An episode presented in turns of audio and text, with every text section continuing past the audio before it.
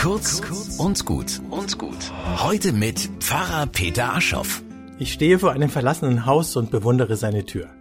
Die himmelblaue Farbe ist, wie das dunklere Blau der Wand, schon ziemlich abgeblättert. Zusammen mit dem bunten Laub und den roten Ziegeln sind alle Farben des Regenbogens versammelt.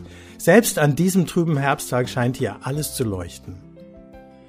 Unter den Farbresten zeigt sich die Maserung des Holzes und ich denke mir, so ist es, wenn wir älter werden. Man sieht immer deutlicher, aus welchem Holz wir geschnitzt sind. Und auch das Leben hinterlässt seine Spuren. Wind und Wetter, Frost und Hitze.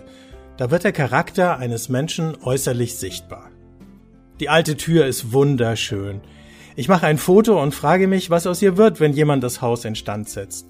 Wandert sie auf den Müll oder erkennt jemand ihren Wert? Und wie ist es mit mir? Ich glaube, Gott ist wie ein guter Restaurator.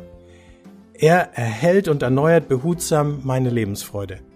Aber er schleift nicht alles glatt und lässt Maserung und Macken nicht unter einer dicken Lackschicht verschwinden. Er will nicht, dass ich aussehe wie tausend andere. In seinen Augen bin ich ein Unikat.